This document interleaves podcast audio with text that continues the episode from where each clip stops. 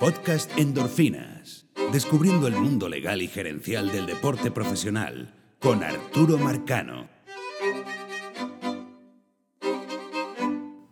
Y bienvenidos a una dosis completa de endorfinas, la última eh, dosis de, endorf- de endorfinas del 2018. Y vamos a tocar eh, tres temas principales.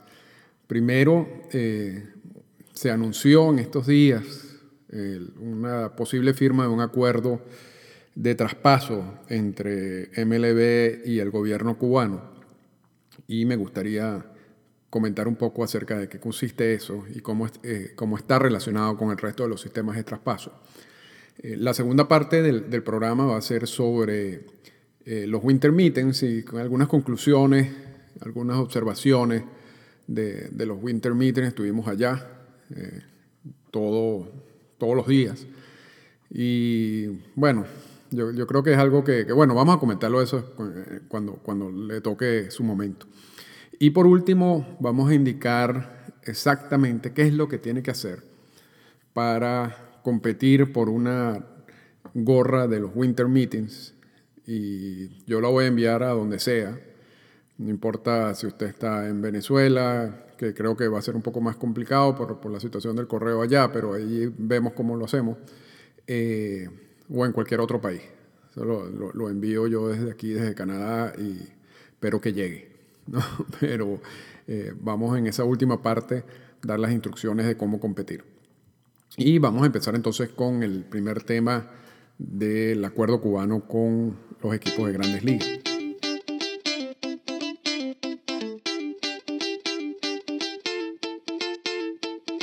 En estos días se acaba de anunciar la firma o la posibilidad de, la firma de un convenio de traspaso, de un acuerdo de traspaso entre las grandes ligas y el gobierno cubano a través del Instituto del Deporte, pero es- eh, evidentemente que, que es con el gobierno cubano. Pues, ¿no?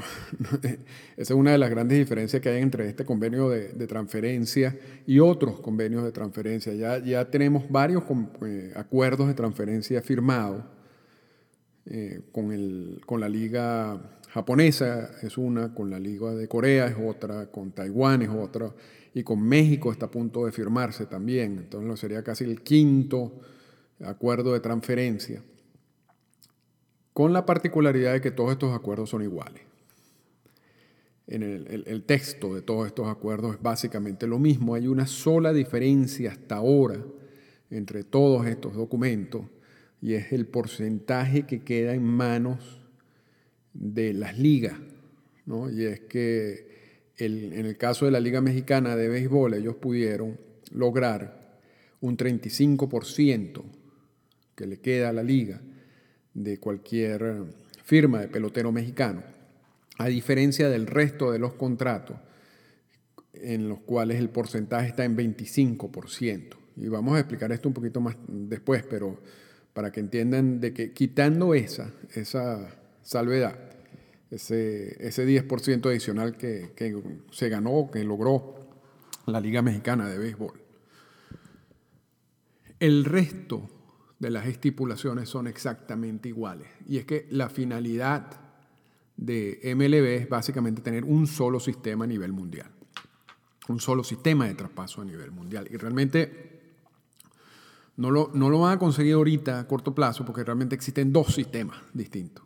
Está el sistema de, que, que afecta a los peloteros latinoamericanos, en- principalmente los venezolanos y los dominicanos, que está regido por el anexo 46 del convenio laboral, que es el de los presupuestos y en donde los peloteros simplemente son agentes libres, si se quiere, no, no, no dependen de, de una liga, de un equipo o de un ente gubernamental los, de un equipo local. Pues los equipos de grandes ligas a través de los scouts van, eh, evalúan los jugadores y, eh, y negocian de acuerdo con los presupuestos establecidos en el anexo 46. Con el resto de los países, o de los países productores de peloteros, el sistema no funciona de esa manera. El sistema funciona en un acuerdo de ligas entre lo que son las grandes ligas, la liga japonesa, la liga coreana, la liga taiwanesa y las grandes ligas, y la Liga Mexicana de Béisbol y ahorita no, hay, no, no la liga en Cuba, sino el ente gubernamental cubano. Y, y, son estos entes quienes poseen como la ficha, si se quiere, para, para usar una referencia de fútbol, del jugador.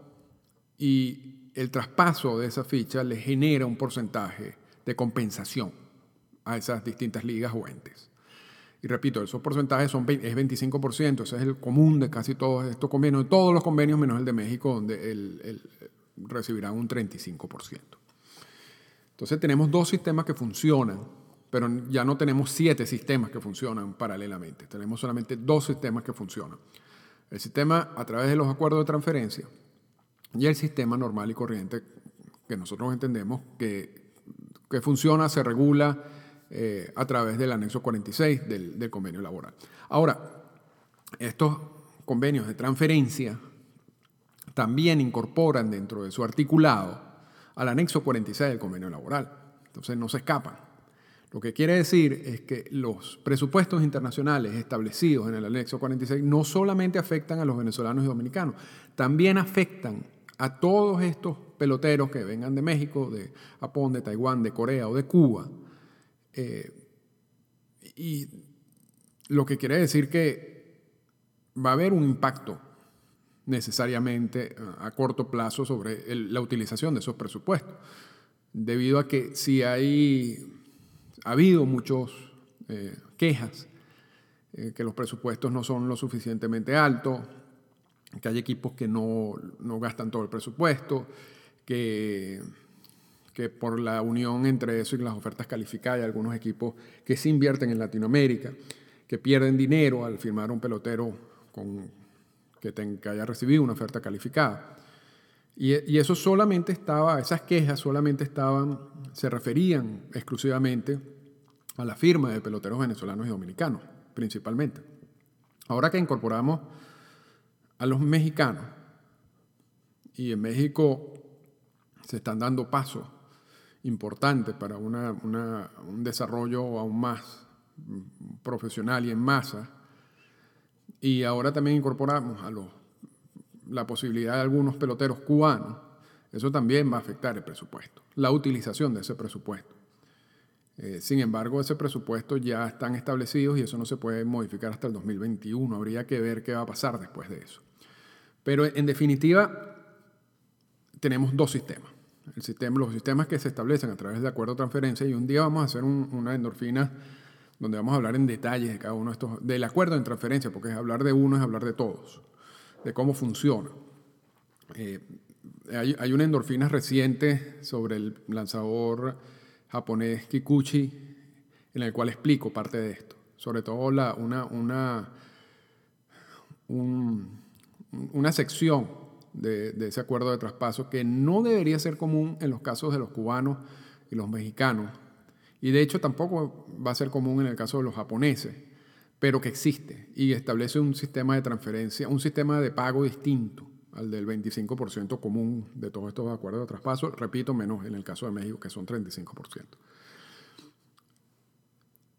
Entonces, la, la crítica quizás mayor con el asunto de la firma de peloteros cubanos no es tanto el porcentaje, porque repito, eso, eso es igual.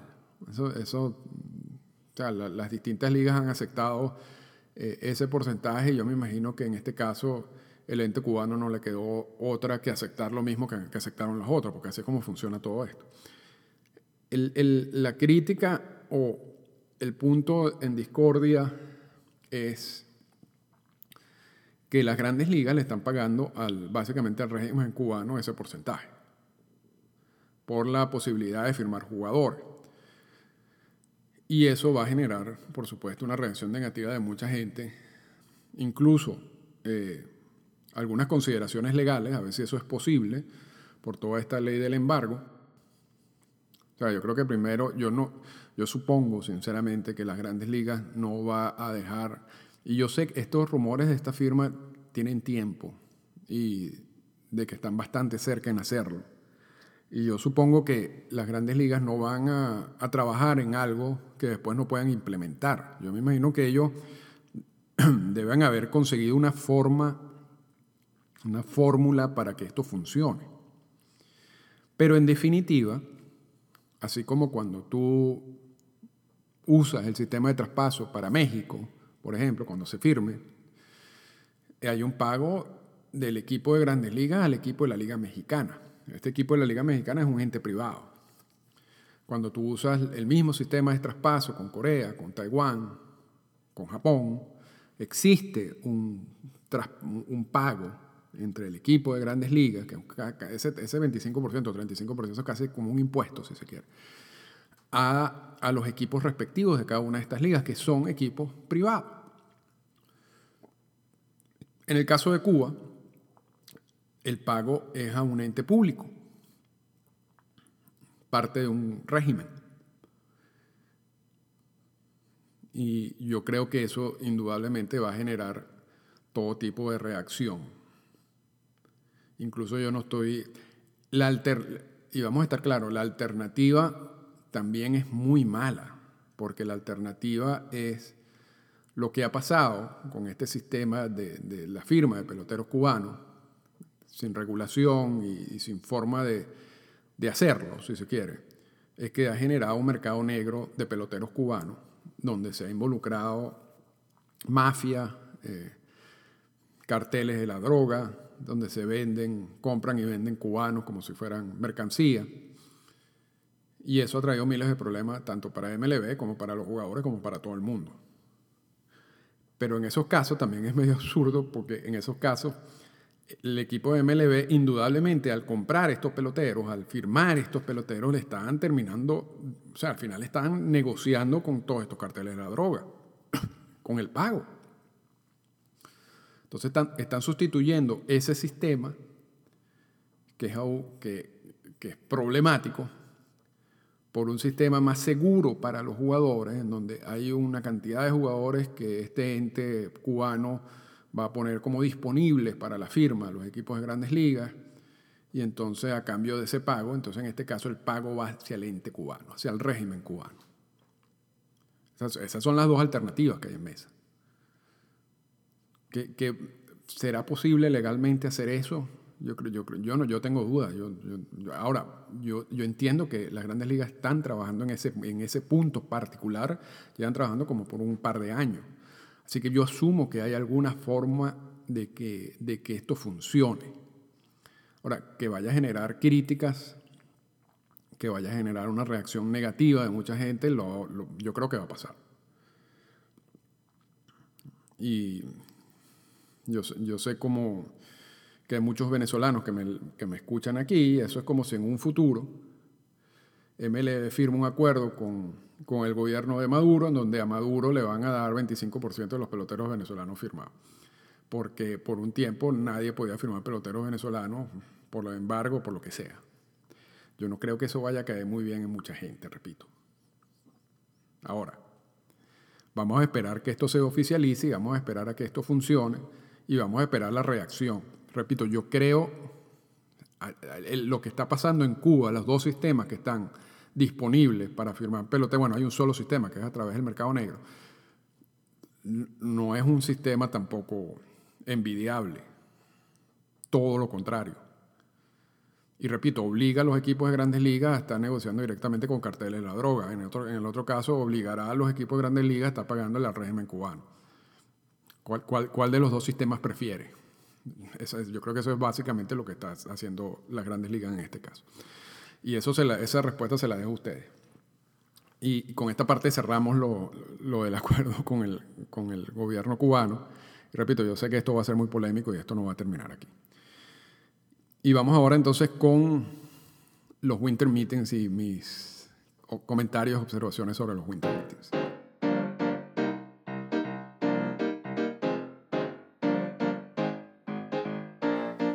Bueno, y venimos de, pasar cuatro días en Las Vegas, en el Mandalay Bay, y realmente me di cuenta cuando salí del, hotel el último día que no había, visto, no había salido a la, a la calle en todos esos días, porque realmente esos hoteles están diseñados, son como ciudades, y tú no sabes ni qué hora es. O sea, tú a veces crees que es tarde y son las 3 de la tarde, crees que ya es de noche y son las 11 de la mañana. Y, precisamente yo me imagino que eso es uno de los, de los anzuelos que hacen para que la gente se quede apostando ahí a cualquier hora, ¿no? independientemente de qué hora sea. La, la verdad, honestamente, que los winter meetings es el segundo que voy. Son, son reuniones, primero son reuniones donde hay muchos reconocimientos, eh, premios, donde están involucrados las ligas menores, las ligas independientes, las mismas grandes ligas, la oficina del comisionado, y donde se busca, si se quiere resumir lo, que sucedió durante la temporada, eh, resaltar algunos hechos importantes mm, durante la misma temporada. Y, y es, una parte como, más que todo profesional, no, no, no, académica, pero sí de trabajo. Eh, paralelamente a eso está lo que la gente espera, ¿no? que es la... Y por supuesto hay reuniones entre los managers, hay reuniones entre los gerentes de los equipos, eh, los presidentes de los equipos,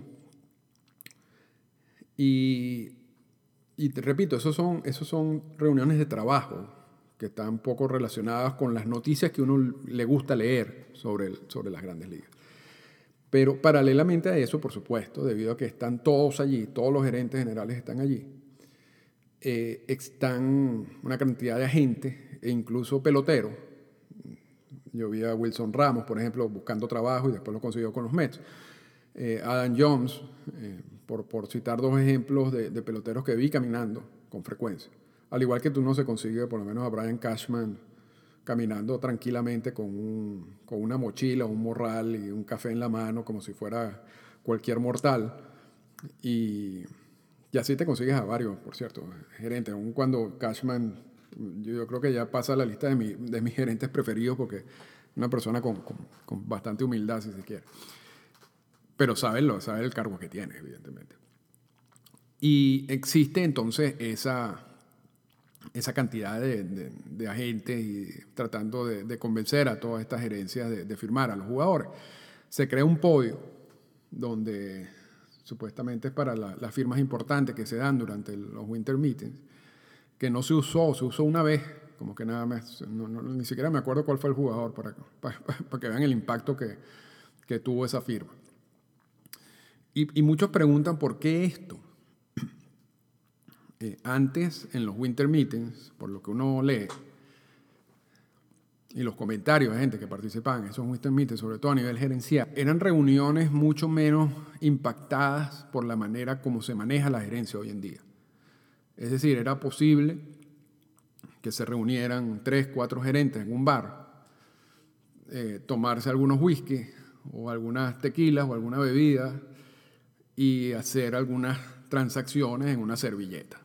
Y eso lo, lo decían varios gerentes que han pasado por, por decenas de estos acuerdos invernales, de, estos, de estas reuniones de invierno. Eso no se ve hoy en día. Hoy, hoy las decisiones de contratación de peloteros es mucho más técnica, involucra muchas más personas, eh, involucra eh, un proceso mucho más complejo no, no, no es, el, no es el, el, gerente actúa, no actúa de manera independiente, si se quiere, no tiene ese, ese poder que sí lo tenía antes. Y hay un juego, además, adicional que ha pasado en los últimos dos años sobre la utilización del, del dinero.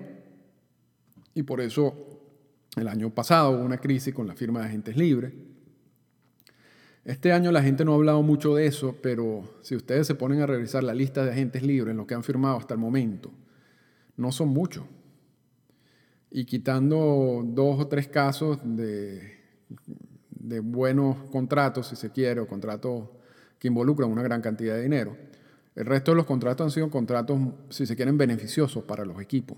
Y, o sea, que es segunda vez, segundo año que está pasando lo mismo. Y parte de ese juego implica mientras más aguantes y mientras hay esa relación entre los equipos de no firmar, no, no hacer una carrera por firmar, que no, no puede ser una relación programada, porque eso sería violatorio del convenio laboral, Y eso sería un collusion, y eso es algo que vimos con Peter Uberoff. Pero hay algo que está pasando en la práctica. Y, eso que está pasando en la práctica está afectando la firma de agentes libres, está afectando la cantidad de dinero que se involucra en agentes libres y por supuesto eso está relacionado con el convenio laboral. Pero no, vamos a tocar eso en este momento. Lo, que sí es que todas esas características, si se quieren, de, de este nuevo mercado, de estas nuevas gerencias, hacen que estas reuniones sean poco activas, donde hay muy pocas noticias importantes, si se quiere. En el último día de, los Winter Meetings, una, se corrió un rumor o se corrió el, comentario de, que MLB debería poner como una fecha límites de cambio para el último día del Winter Meeting entre los equipos y, y impidiendo que se hagan más cambios a partir de ese día hasta que empiece la temporada. Entonces, lo que quiere decir que desde, básicamente, desde mediados de diciembre hasta abril, los equipos no pueden, pueden firmar agentes libres, pero no pueden hacer cambios entre ellos. la, última oportunidad que tienen, así como, como existe el, el, periodo, la fecha límite de cambios durante la temporada, poner una fecha límite de cambio de la fuera de temporada. Y que esa fecha límite de cambio sea el último día de los winter meetings. Eso haría, y parece que eso existía antes, y eso haría que los, equipos fueran mucho más activos a la hora de hacer este tipo de cambios y transacciones. Pienso que eso sí animaría eh, el mercado, sí lo haría más atractivo, o estas reuniones. Vamos a ver qué pasa, vamos a ver si sucede o no sucede. Y eso requiere la aprobación de el sindicato. Yo creo que el sindicato no se va a poner a eso pero quién sabe. y con esto, bueno, más que todo eso, eso fue mi observación de los... Yo fui a trabajar, tuve algunas reuniones de trabajo, tienes la, facilidad de que te consigues a todo el mundo allí, o sea, las personas que, con quien tienes que, hablar, la mayoría está allí. Y eso ayuda bastante, te, reduce la logística y los gastos. Pero en términos generales realmente no, no, se perdieron de mucho. Y yo creo que si esa tendencia continúa, yo no sé qué, hasta qué punto incluso los medios de comunicación van a cubrir estos eventos de la manera como lo cubren hasta ahora.